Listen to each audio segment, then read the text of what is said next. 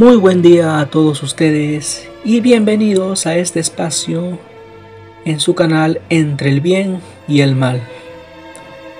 Un lugar donde hablaremos sobre todo lo relacionado al arte y la cultura, procurando su difusión en estos tiempos tan difíciles que tenemos que atravesar, porque creemos que a pesar de todo, el conocimiento es el mejor escape a los problemas.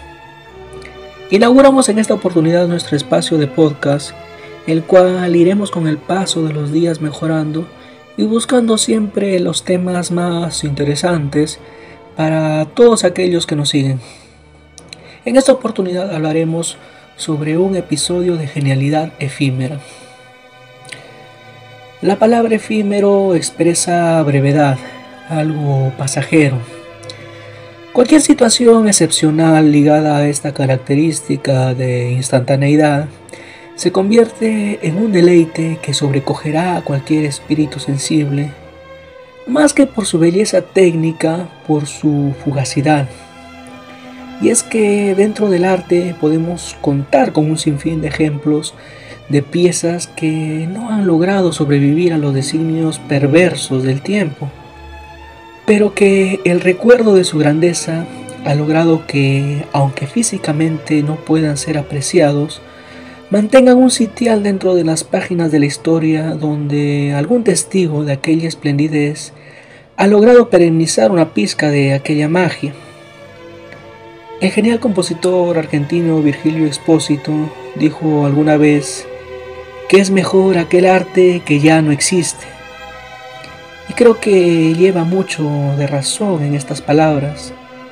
Es quizá el anhelo y la impotencia de no haber llegado a apreciar una pintura de la que se dice fue grandiosa, o no haber leído los versos de aquel poeta que la desgracia hizo que se perdieran, o de aquellas sinfonías que abandonaron el mundo junto con su creador. Y todo ello aviva aún más en nuestras almas esa llama insatisfecha que busca en este mundanal lugar un espacio para conmoverse. Las muestras de arte efímero se han convertido en algo mucho más común en nuestros días, donde impera con brutalidad todo lo descartable, la cultura de lo descartable, y apoyado en el uso de la tecnología que nos permite inmortalizar todo aquello que hacemos a través de la fotografía y el video que ya contamos integrados en nuestros teléfonos móviles.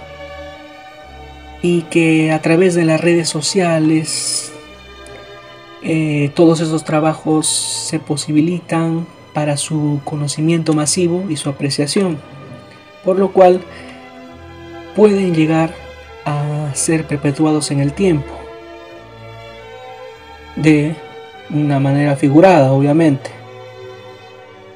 Pero en un tiempo en que aquello no existía, ni por remota casualidad, en la mente del hombre de antaño, la humanidad era testigo de cómo grandes obras se iban perdiendo o iban siendo destruidas. Tal es el caso, por ejemplo, de la batalla de Angiari que pintó Leonardo en el Palazzo Vecchio de Florencia. ¿Y de qué cabe decir de Leonardo que muy pocos de sus trabajos han sobrevivido? De hecho, Leonardo tenía la peculiar manía de no terminar muchos de sus obras. Solía cobrarlas por adelantado, pero pocas veces llegaba a culminarlas. Sobre este fresco, ese mural sobre la batalla de Anjari, se han tejido muchas se han tejido muchas historias, ¿no? Sobre que Leonardo nunca llegó a pintarla, nunca la concluyó. Otra de las probabilidades es dada la impericia que tenía Leonardo para pintar frescos. Para pintar frescos es una técnica bastante compleja, en la cual era bastante hábil Michelangelo, Michelangelo Bonarotti hay que aplicar con rapidez los pigmentos para poder ponerlos en, el muro. Había que ser bastante rápido y Leonardo le gustaba ser paciente y meditar sus obras. Tal es lo, lo mismo que pasó con su, con su fresco de la última cena que pintó en el refectorio de la Santa María de la Gracia de Milán, del cual cabe decir ya queda muy poco.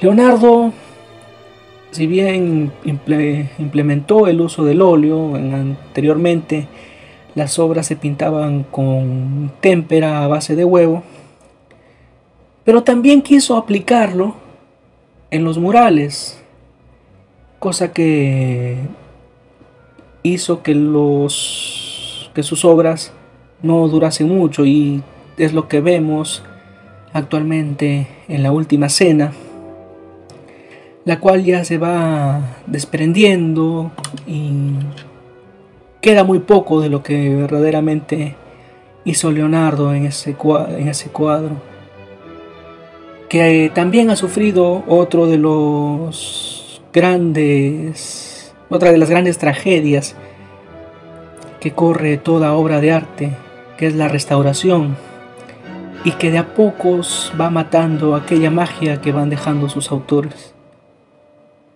Hay que aprovechar estos, ese poco tiempo que quizás le queda a lo que pintó Leonardo en ese refectorio ese cuadro de la última cena, porque quizás ya no, no quede muchos años para poder apreciarlo. Y que dicho sea de paso, también ha sobrevivido a muchas situaciones, a muchas desgracias a través, de, a través del tiempo. Bien, otro, otro artista que ha sufrido también los designios del destino. Fue Franz Schubert, compositor alemán, a quien, pese a su genialidad, no, se, no fue apreciado verdaderamente en su tiempo. Tuvo una vida bastante dura, Schubert, bastante desordenada también.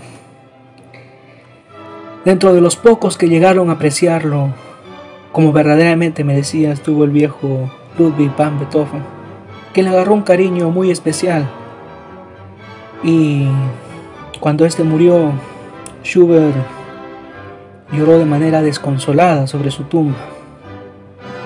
Ya algunos años después, ya Schubert, cerca del final de su vida, tuvo la esperanza de publicar una de sus partituras que él consideraba una de sus mejores obras.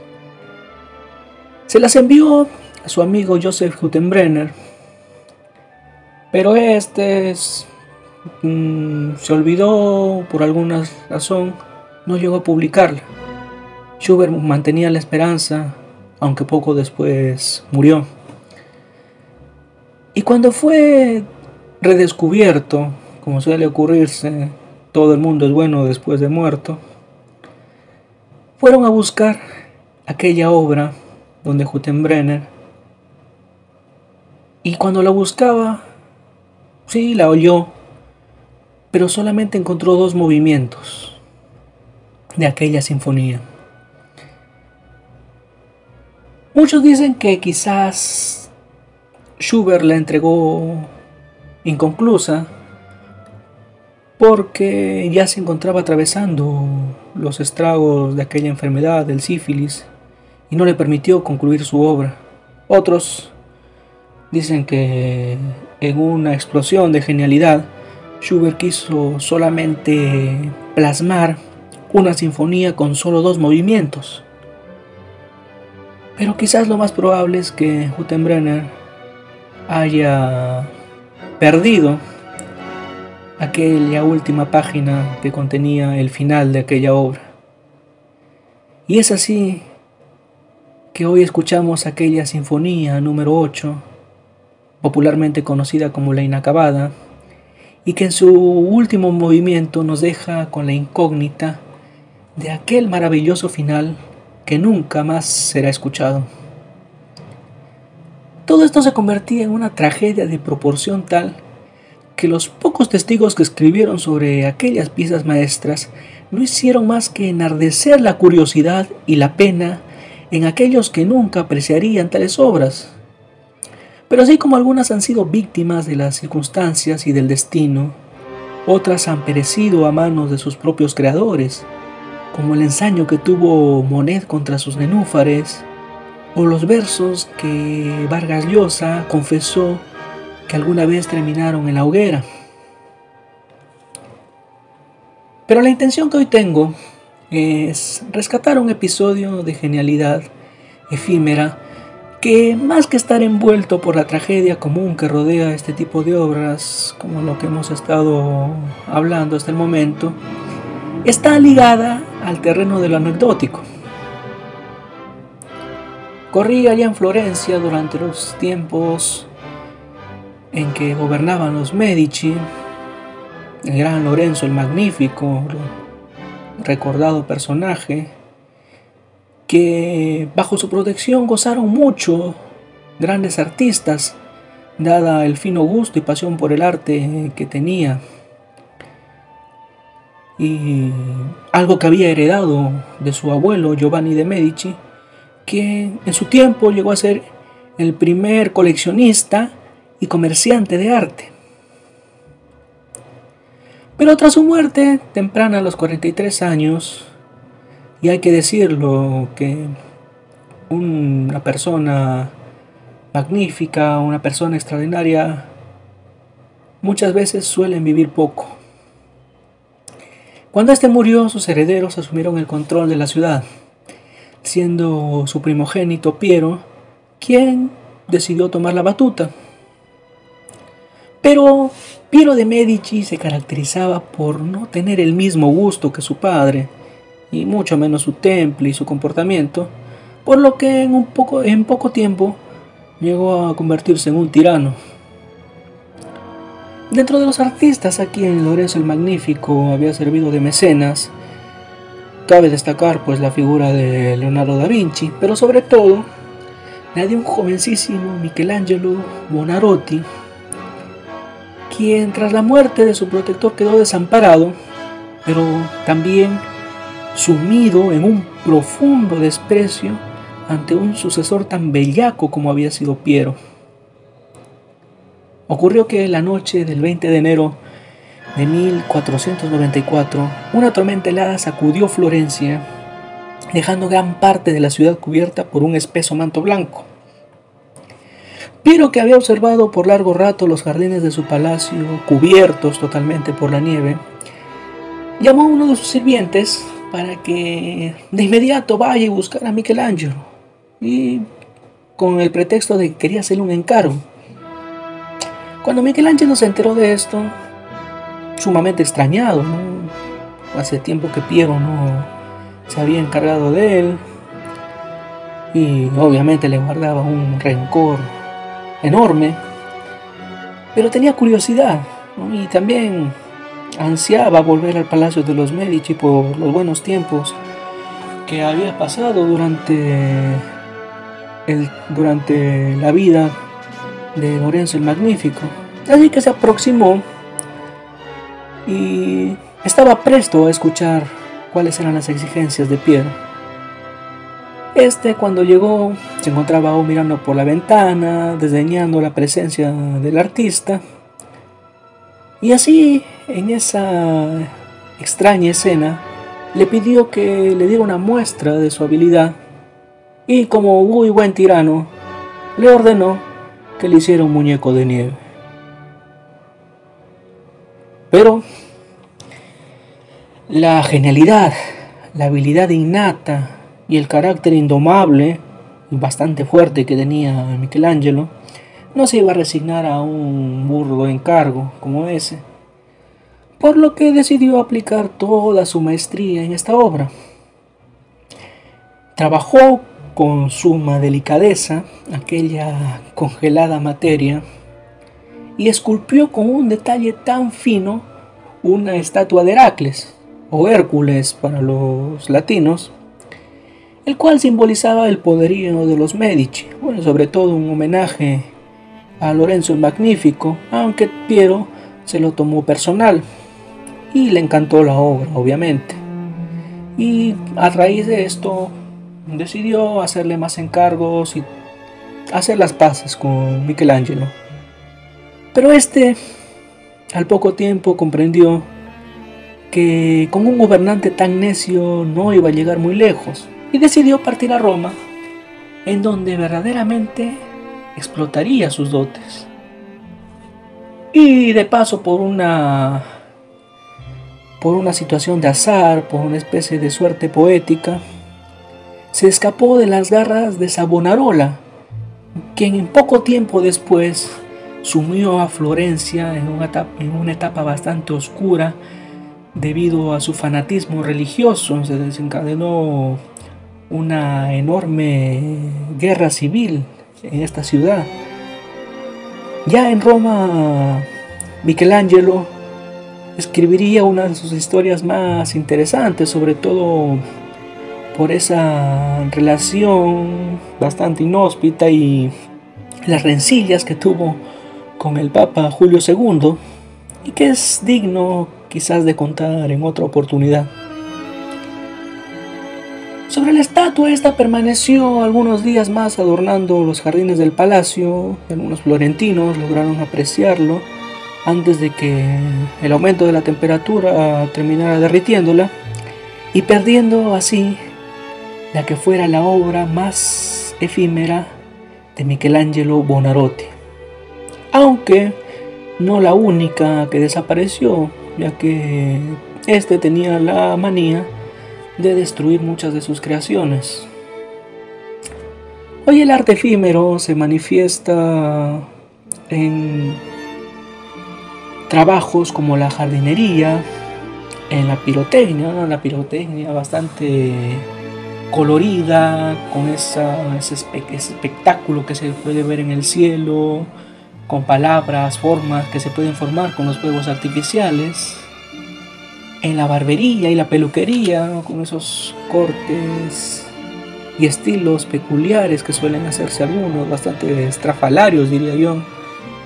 En el maquillaje, las esculturas de arena o las esculturas de hielo. Algunos también consideran a la gastronomía dentro de esto. Y son algunos ejemplos de obras para las que se necesita gran destreza y justamente la definición de arte significa hacer algo con habilidad, por lo cual caben dentro de esta explicación, pero son obras cuya duración es bastante corta. Pero lo breve de este arte tampoco lo hace perecedero. Y mientras viva en las mentes de quienes pudieron apreciarlo, y mientras se sigan escribiendo y sigan cantando su grandeza, quedará indeleble su marca en el corazón de quienes las disfrutaron y en la imaginación de aquellos que por alguna casualidad del destino llegaron a saber de ellas y ayudan incondicionalmente a perpetuar su leyenda. Bien, con esto llegamos al fin de esta primera transmisión Agradecemos a todos aquellos que nos han escuchado y esperamos seguir en adelante trayendo para ustedes este tipo de historias, haciendo realidad nuestro proyecto de convertir el arte y la cultura en parte de nuestro entretenimiento. Nos vemos en el próximo capítulo de podcast en su canal Entre el Bien y el Mal. Hasta la próxima.